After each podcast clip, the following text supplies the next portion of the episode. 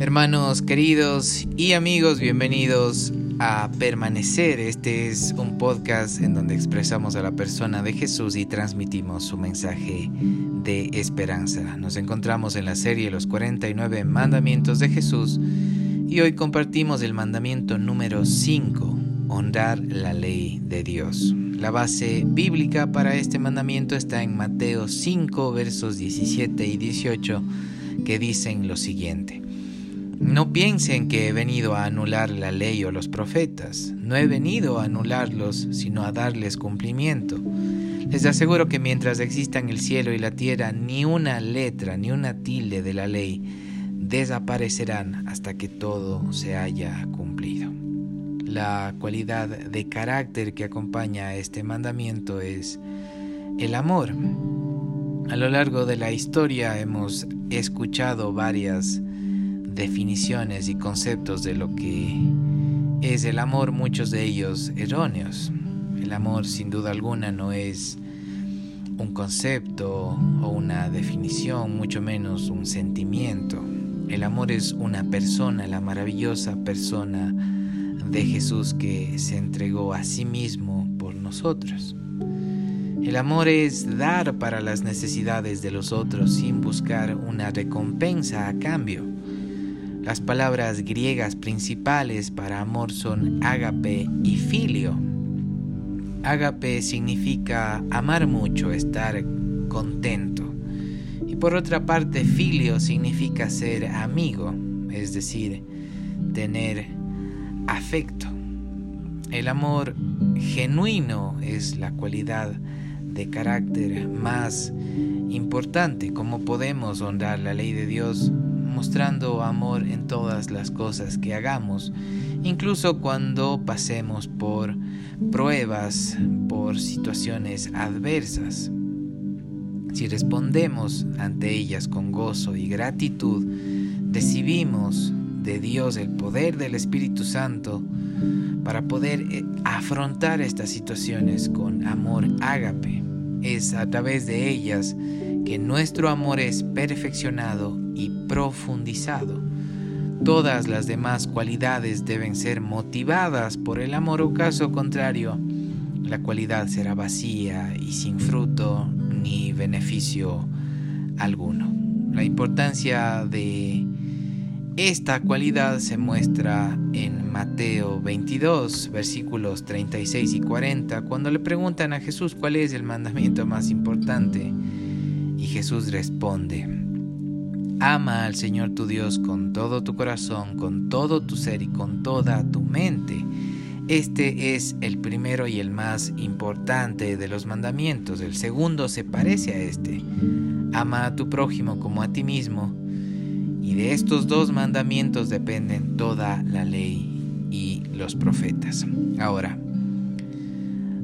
Debido a su suprema importancia, ya que existen muchas ideas distorsionadas de lo que verdaderamente es el amor, Dios define exactamente lo que es y lo que implica en Primera de Corintios 13, versos 4 hasta el 7, que dice lo siguiente: El amor es sufrido, es benigno, el amor no tiene envidia, el amor no es jactancioso, no se envanece no hace nada indebido, no busca lo suyo, no se irrita, no guarda rencor, no se goza de la injusticia, mas se goza de la verdad. Todo lo sufre, todo lo cree, todo lo espera, todo lo soporta. Esta es una descripción divina de lo que es el amor y analizaremos cada una de estas partes. Como primero dice que el amor es sufrido. El amor no se da por vencido, persevera con paciencia y resiste valientemente desgracias y problemas, pruebas. Sobrelleva las ofensas con gozo y confianza sabiendo que de Dios viene la recompensa en el tiempo indicado.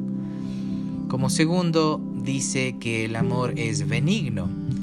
El amor busca formas de ser útil y actúa bondadosamente accede fácilmente ante una súplica y tiene la motivación de dar en vez de recibir, se centra en las necesidades de la gente en lugar de ver sus propias necesidades. Como tercero, el amor no tiene envidia. El amor no se afana con deseos de tener aquello que le pertenece a otros. No es posesivo con, con aquello que se le ha encomendado. El amor se complace con suplir sus necesidades básicas y sobre todo se alegra de la rica comunión, de la relación, de la amistad que tiene con Dios. Como cuarto, tenemos que el amor no es jactancioso.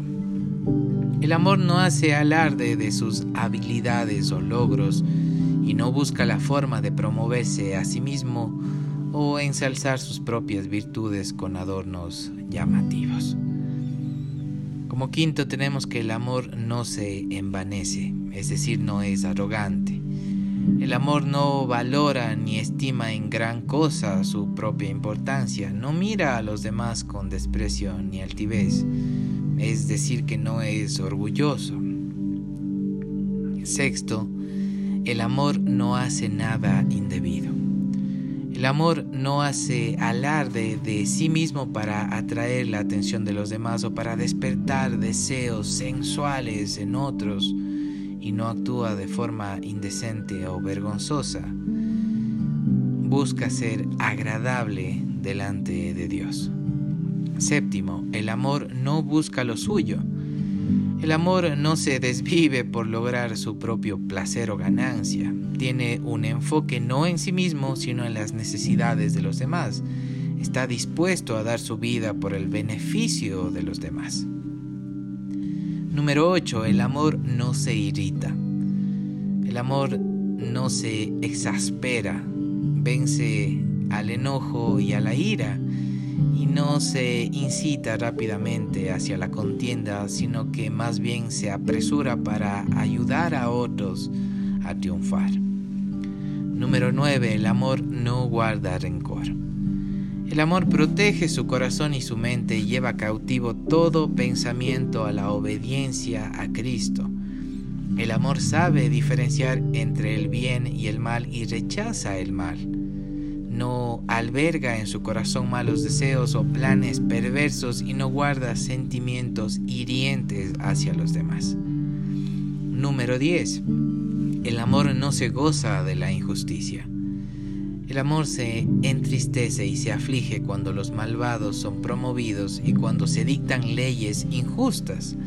El amor no busca secretamente llevar a cabo los deseos de la carne, los deseos de sus ojos o las metas orgullosas de la vida, sino que se somete a la voluntad buena, agradable y perfecta de Dios. Como último y número 11, el amor se goza de la verdad. El amor se deleita en la ley de Dios y medita en ella de día y de noche. El amor se recrea en pensamientos que son verdaderos, honestos, justos, puros, amables y de buen nombre. El amor se empeña en compartir la verdad con otros y se regocija cuando la verdad prevalece. Hermanos queridos, que todo lo que hagamos sea con amor, ya que esta es la cualidad de carácter más importante de todas.